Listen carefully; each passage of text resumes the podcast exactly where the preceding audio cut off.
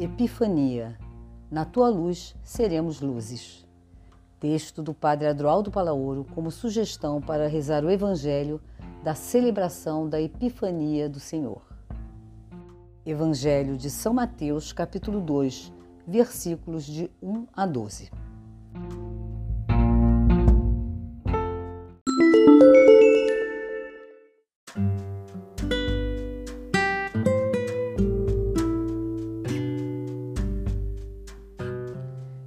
Estrela que tinham visto no Oriente ia adiante deles, até que parou sobre o lugar onde estava o menino. Mateus 9, versículo 2.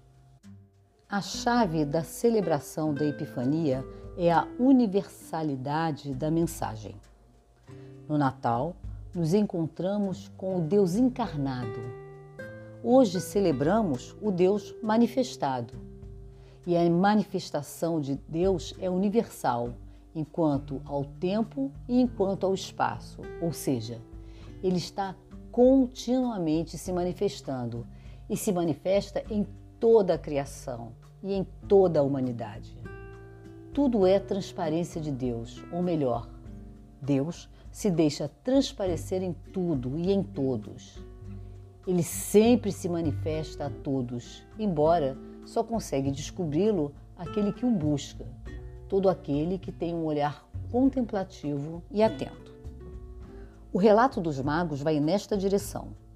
Eles descobriram a estrela porque se dedicavam a investigar o firmamento. Foram capazes de levantar os olhos da terra. Eles, apesar de estarem distantes, viram a estrela. A imensa maioria daqueles que estavam ao redor do recém-nascido nem se deram conta, pois estavam preocupados em encontrar Deus nos lugares manipulados pelas autoridades religiosas. Outros estavam empenhados em descobri-lo no extraordinário. Mas a verdade é que Deus se manifesta exatamente nos acontecimentos mais simples e cotidianos. É preciso ter uma fina sensibilidade para descobrir essa presença. A Epifania como manifestação da presença de Deus no mundo, ultrapassa toda fronteira geográfica, religiosa, racial, preenchendo de luz, de verdade e de vida tudo quanto existe em todo o tempo e espaço.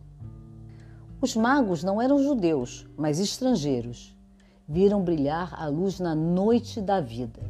São eles que buscam e encontram a luz, pois Deus não é patrimônio exclusivo de um lugar ou de uma nação Deus se dá a conhecer a todos, seja de que nação for. Mas Herodes e a instituição do templo não sabiam onde tinha de nascer a luz, o Messias. Os sábios e entendidos conhecem tudo, mas não creem em nada. Conhecem a verdade, mas estão longe dela, pois permanecem fechados em suas doutrinas e ritos. Não dão um passo sequer para seguir a estrela em busca da verdade e da esperança. Eles já sabem tudo sobre o Messias, mas, instalados em seus privilégios religiosos e sociais, não movem um dedo sequer para comprovar. Estão muito satisfeitos com o que têm. Permanecem com seu conhecimento e seus livros.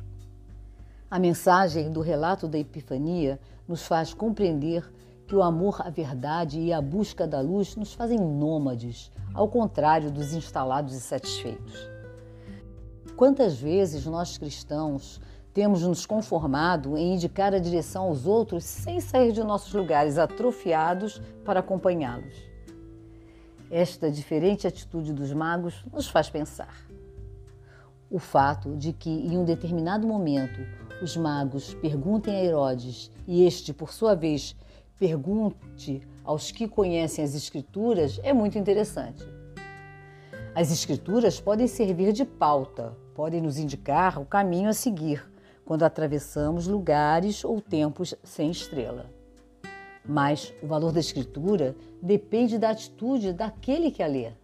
É preciso aproximar-se da Bíblia sem prejuízos, não para buscar argumentos a favor daquilo que já acreditamos mas abertos ao que ela vai nos dizer e indicar, embora seja diferente daquilo que esperamos.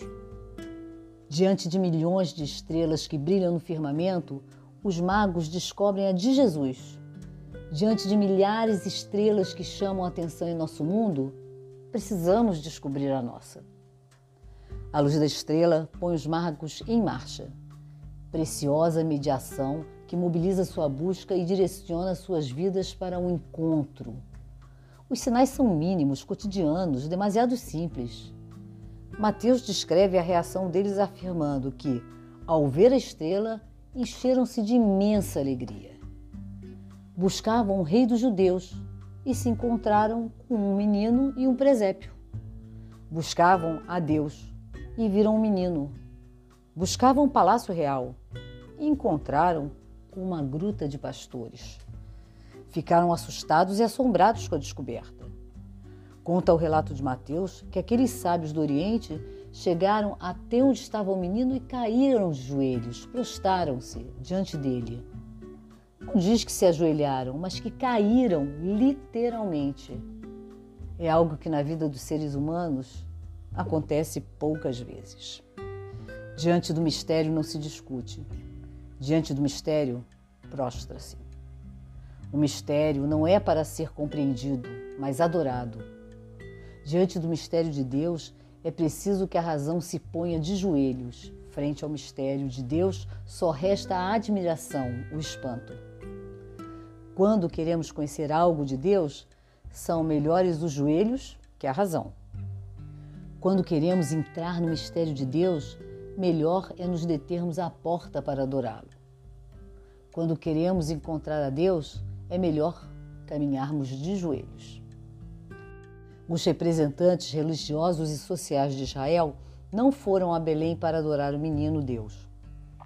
Eles conheciam, de algum modo, o mistério. Sabiam que o Messias devia nascer em Belém mas não quiseram ir ao seu encontro para lhe oferecerem o tesouro de suas vidas, pois estavam petrificados em suas sacralidades doutrinárias e legais. A subida messiânica a Jerusalém ficou truncada desde o nascimento de Jesus, pois esta cidade nunca o acolheu. Os representantes religiosos da época, os sacerdotes e a cultura do momento, os letrados, se limitaram a cumprir seu papel. Deram toda a informação necessária a Herodes para chegar a Jesus. Mas, acomodados e instalados em seu saber e posição social, não sentiram o mínimo interesse em se deslocar até ele. Talvez não sentissem necessidade de libertador algum. Nossa história de salvação está repleta de pessoas que, à luz da normalidade da vida, são diferentes. São homens e mulheres que acolhem em sonhos ou despertos as delicadas luzes que só o Deus do amor pode presentear com sua delicadeza. Com sua luz tênue e constante em seu interior, apontam sempre para aquele que é fonte de toda a luz.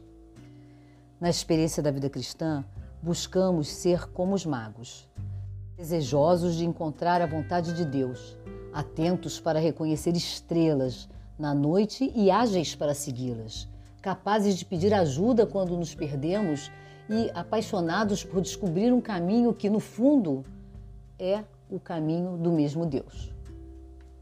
Como magos, também nós nos dirigimos primeiramente aos palácios de nossa sociedade do bem-estar e aos Herodes contemporâneos, até que nos damos conta de que ali não encontramos o que estamos buscando, que ali se anula e se anestesia a vida essa vida de Deus que quer crescer em nós.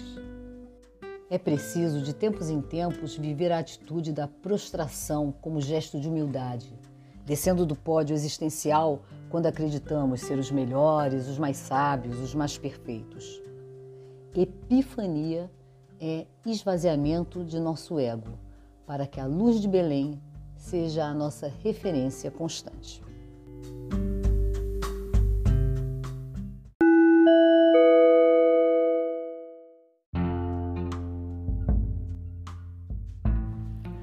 Pontos para oração. É próprio, neste momento festivo, fazer esta pergunta: Quem ou o que foi estrela, revelação em minha vida neste ano que findou? A que estrela eu sigo? E para onde ela me conduz? Ou, pelo contrário, perdi a estrela de minha vida e não sei para onde vou? Eu sou estrela guia para os outros? Boa oração.